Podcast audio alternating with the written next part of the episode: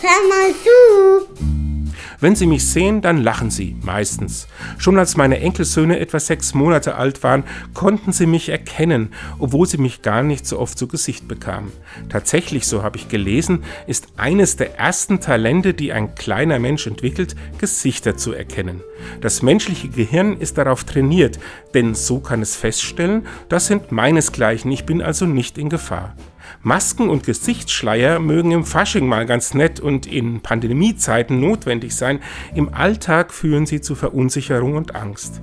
Im Mittelalter klappten die Ritter ihr Visier nach oben, um friedliche Absichten zu signalisieren. Das offene Visier macht zwar verletzlich, ist aber unabdingbar, wenn man Frieden miteinander schließen will.